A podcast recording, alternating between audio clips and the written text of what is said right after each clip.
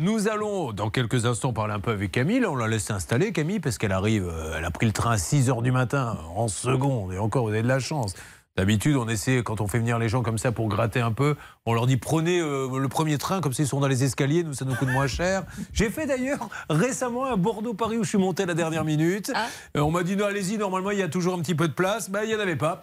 Je l'ai fait dans l'escalier, les gens me voyaient passer devant en disant oh là là, le pauvre. Alors, pff, quand je pense qu'avant, là, quand il était sur TF1, c'était une vedette. Ouais, viens voir, regarde, il y a courbé, là, dans l'escalier, il n'y a même plus de siège. C'est la fin pour lui. Ah non, juste à côté des toilettes. Et les gens sortaient, vous savez, en se remontant la braquette en me disant bonjour. Oh Sous le courbé, vous n'avez pas de place Eh non.